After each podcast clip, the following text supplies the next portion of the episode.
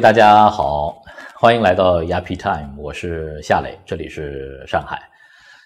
夜幕降临，一盏茶，一炷香，一个人，一本书，让我们一起开始今天的雅痞夜读。在今天的雅痞夜读当中呢，我将和大家一起来分享和品读一本读起来很有趣啊，也非常轻松，但是呢，在某些时刻又会轻轻的触碰一下。你内心的那根敏感的神经，有的时候让你哈哈大笑，有的时候又让你泪奔的这么一本书啊！大家看，叫《人生啊，欢迎迷路》。呃，作者是来自于台湾的一位广告人，他有着一家微型的广告公司，那么自己呢擅长于文案，但是，呃，让他真正开始了人生的蜕变的，是自己婚姻的失败以及对孩子。全心全意的这种陪伴，他的名字叫做米米。另外呢，很好玩，其实是一语双关了。他的孩子叫麋鹿啊，所以说人生啊，欢迎麋鹿。既是说我们要犯错，也是说其实他在欢迎这样的一个孩子。这个孩子九岁，也参与了这本书的创作。我跟大家看看这样的呃黄色的这么一页，是不是特别的可爱啊？这就是小麋鹿的作品，他把一家人都画在了。自己的这个扉页上，他说这是家庭成员，大家来看看啊，麋鹿九岁，一只大麋鹿，他还有一个五岁的小弟弟叫暴走啊，名字也很可爱。家里养了一只猫叫宝瓜，两岁，然后妈妈米米四十岁，是有一只胖胖的这样肥肥的一只羊。哦，外公是七十三岁的一只山羊哦，山羊爷爷。婆婆特别好玩，外婆特别好玩。六十二岁，是一只胖胖的拿着鱼的猫。这可能就是孩子的世界啊，非常的单纯，非常的纯净。其实婚姻的失败、离婚、离异，对于一个女人的一生来说，一定是非常非常大的转折。那么有人生体验的父母也知道，可能离婚对于孩子的影响也是非常巨大的。但是米米很有意思，她有这样的一种智慧。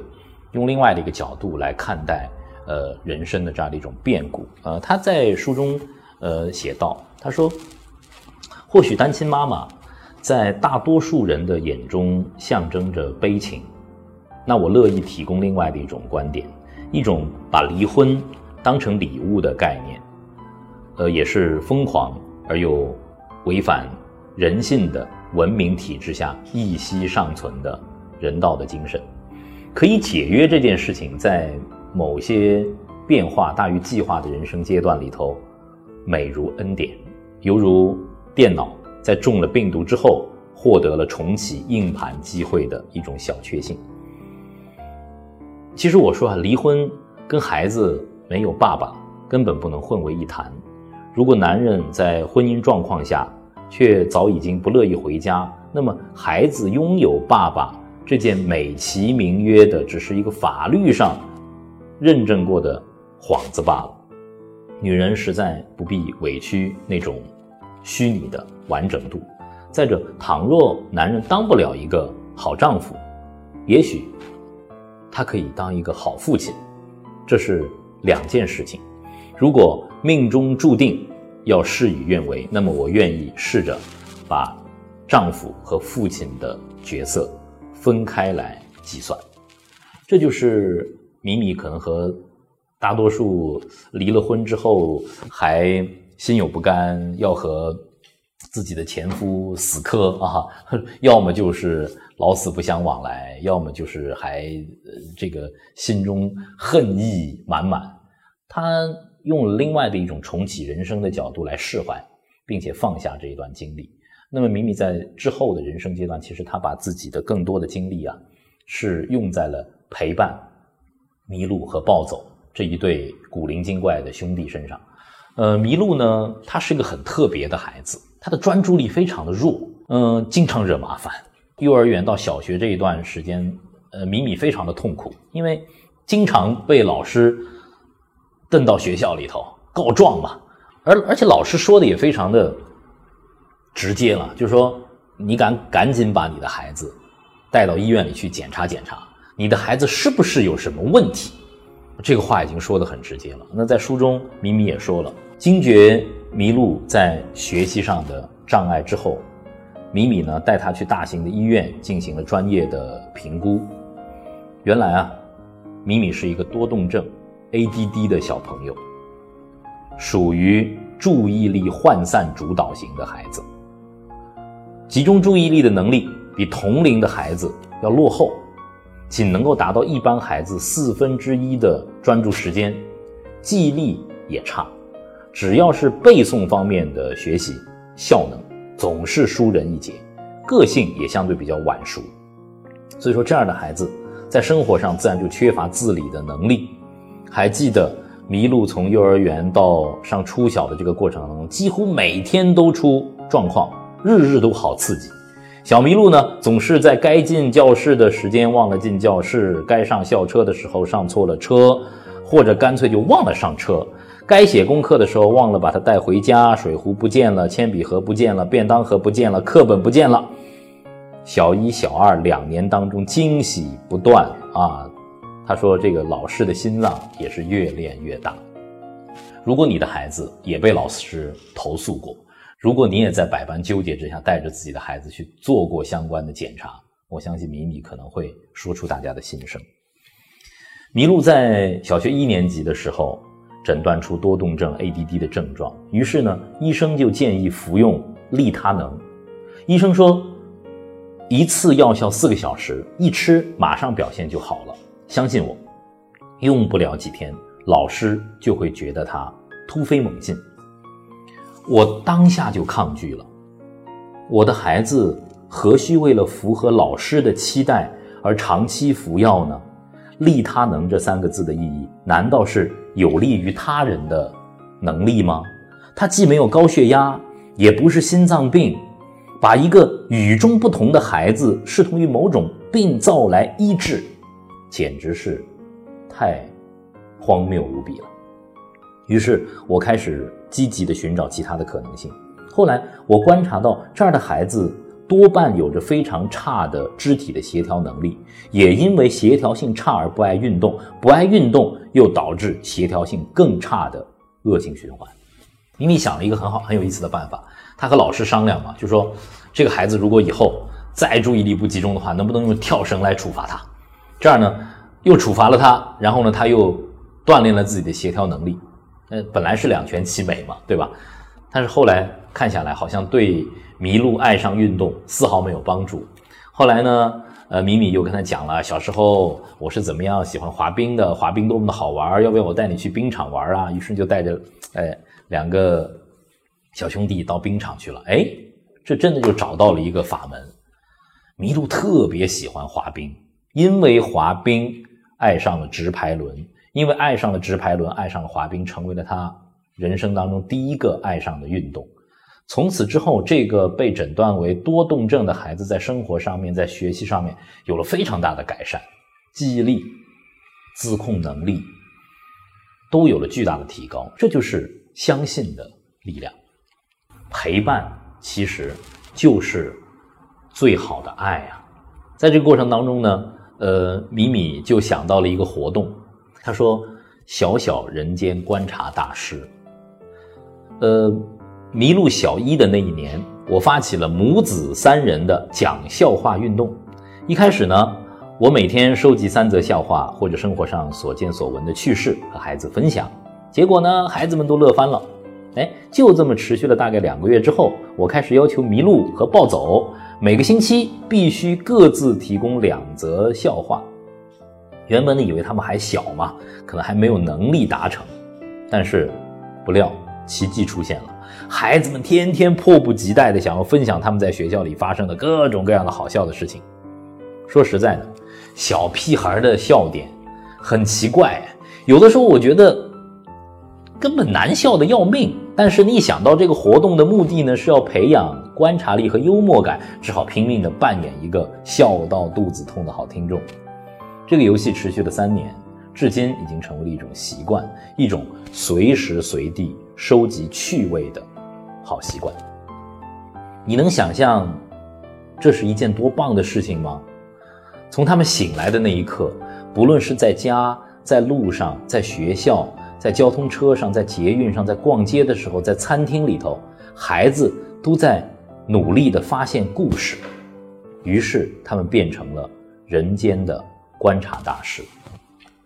这就是一个母亲对于孩子的陪伴和循循善诱的启发，对孩子带来的变化。大家可以看到，麋鹿在这本书里头的这些插画，充满了对生活的细节的很多很多的观察呀。其中有一幅差点把我给笑喷了，这不是两只，一只大一点的麋鹿和一只小一点的麋鹿吗？在他们家里头，大只的这一只麋鹿是一个食草男，反而是小只的。暴走，有着暴脾气，两个兄弟在一起嘛，肯定会因为抢东西啊什么的各种各样的矛盾嘛。有一次，这小的跳起来，梆给了这大的一拳，把这大麋鹿打得满脸全是鼻血。他说：“哪有宠物打自己的主人的？赶紧把这个宠物给我送到宠物收容站里头，我不理他了。”然后兄弟俩就不讲话了。这个小暴脾气的暴走啊，天不怕地不怕，最怕的就是他哥不理他。然后呢，就各种发嗲，然后把好吃的给哥哥，哎呦，把好看的书给哥哥，玩具给哥哥，哥哥还不理他。然后哥哥去上厕所，这小家伙搬个小凳子坐在哥哥的那个马桶面前，哥哥你跟我玩吧。然后因为拉屎臭嘛，然后这弟弟想到一办法，出去找了一口罩戴上，坐在哥哥马桶前，继续跟哥哥求饶说：“哥哥你陪我玩吧。”有孩子，我们都会有这样的体会啊，陪伴孩子的成长。真的是一个爱恨交织的过程，呃，同时呢，也是一个痛并快乐着的过程。呃，咪咪也有着同样的体会。呃，他讲了很多，呃，两个小男孩互相之间的争斗，但是呢，又通过呃相伴的成长，呃，兄弟之间学会互相的关心，也会有是很多生活的小情趣。比方说，就是一个很简单的事情，洗澡。暴走呢，最怕的一件事情就是被冲头。他一洗淋浴啊，就拼命的嚎叫，好像世界末日就要到了。然后呢，麋鹿呢又自己揽下这个活说：“我来帮弟弟洗澡。”啊，你想想，一个大哥哥给一个小弟弟洗澡，那弟弟到处吱哇乱叫，你可以想象那个家里头的氛围。但是呢，你不要小看孩子这种创造力。麋鹿想到了一个特别绝妙的办法，给他的弟弟啊戴上了一个游泳眼镜，让他洗澡。自从戴上了这个游泳眼镜之后，哎，他觉得很好玩啊。这个冲头的时候，这个水不会进眼睛里了，哎，再也不怕洗澡了。而且呢，有了这个戴眼镜这个环节，他觉得超酷哎，有意思哎。哎呦，天天吵着，哎呦，哥哥什么时候来陪我洗澡吧？我要戴眼镜洗澡了，这个很好玩。然后呢，那这个麋鹿啊，都把这些很有意思的生活细节变成了插画。呃，画在这本书里头。说到父母的这种情怀呢，呃，米米有一段文字，呃，触动了我，打动了我。米米是这么写的，我为大家读一读啊。神啊，送了我两个南辕北辙的孩子，他们一个是月亮，温和含蓄；一个是太阳，热力四射。月亮和太阳各自美丽，所以幸运妈妈如我。便独揽了整个宇宙的光芒。这两兄弟呢，一个胖，一个瘦，一个不能再吃了，一个不能再不吃了，一个慢郎中，一个急惊风，一个多讲一句好像会死，一个少讲一句好像就不能呼吸。麋鹿天生是一个美学大师，暴走则拥有惊人的创意能力。两个小兄弟是那么那么的不同。各自有着各自的爱好，我实在无从偏心。你们唯一相同之处就是幽默、善良以及高度的求知欲。每个夜晚看着你们熟睡的小脸，我都忍不住想说声谢谢。谢谢你们愿意来到这个不太美好的世界陪伴我，也谢谢你们愿意在几十亿人口当中选择来到我的身边当我的小孩。如果世界给了我一个母亲的称谓，我宁可认为自己只是你们的守护者，你们的好麻吉。米米提前三十年来到这个星球，就是为了做好准备迎接你们的抵达，然后一生悬命与你们相爱。这是一个妈妈多么深情的表白啊！刚才米米非常深情地诉说了自己对于麋鹿和暴走地的这种陪伴啊。自从有了清朗和清月之后，看这一段就特别的有感受。有的时候，父母对孩子的这种爱啊，就是融在陪伴里头。呃，在陪两个小家伙玩的时候，有的时候我会情不自禁的，这两天，呃，一个旋律就飘出来，然后我就跟他们吟唱，呃一。是爸爸自己的即兴创作，也许很难登大雅之堂。我跟大家唱唱了啊，呃，是个爸爸的心声吧。我的小情郎，我的小情缘，你们俩多美好，并蒂绽放。一对姐妹花，携手走天涯。爸爸啊妈妈啊陪你长大，爸爸啊妈妈啊祝你们走天涯。爸爸妈妈，目送你们走天下。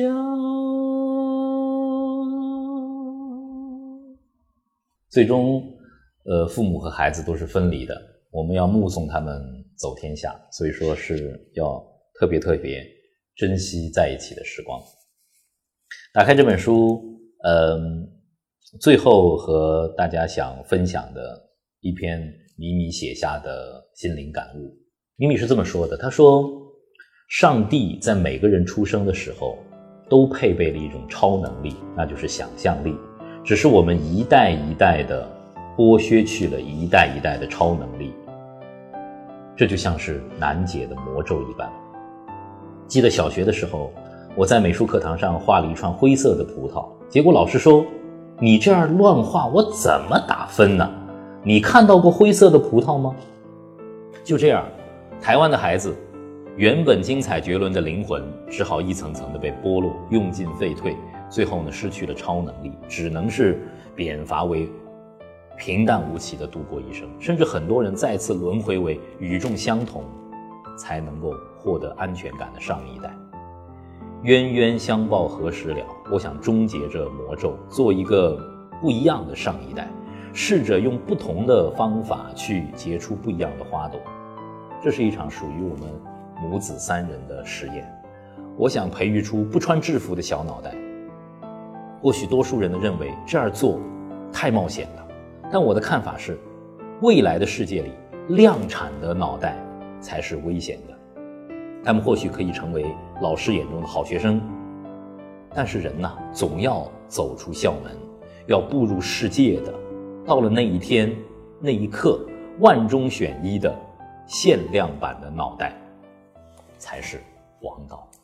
这本《人生啊，欢迎迷路》，读起来非常的轻松，就像是一位母亲，呃，絮絮叨叨的在向你倾诉。有的时候可以看到孩子们的那种顽皮。呃，甚至是不着边际的想象。如果说我们能够花更多的时间去陪伴自己的孩子，阅读自己的孩子，发现他的悠长，能够陪着他，让他走出一条完全不同的路，属于自己的路，以兴趣为导向，在这样的一条路上，不要担心他迷路，他会找到新的方向，他会积累人生的阅历，他会看到更新的风景。有一天，当我们目送孩子们的背影远离自己，呃，奔向这个更大的世界的时候，我们是不是能够会心一笑呢？作为父母，我们是不是能够陪着孩子去成为那个他们最愉快、最欣赏自己、最幸福的那个限量版的自己呢？这也许是我们做父母最好的归宿，也是我们的初心吧。让我们一起努力。让孩子们走在这条路上，不怕迷路，人生也欢迎迷路。我们下次雅皮夜读再见，祝您晚安，也祝上海晚安。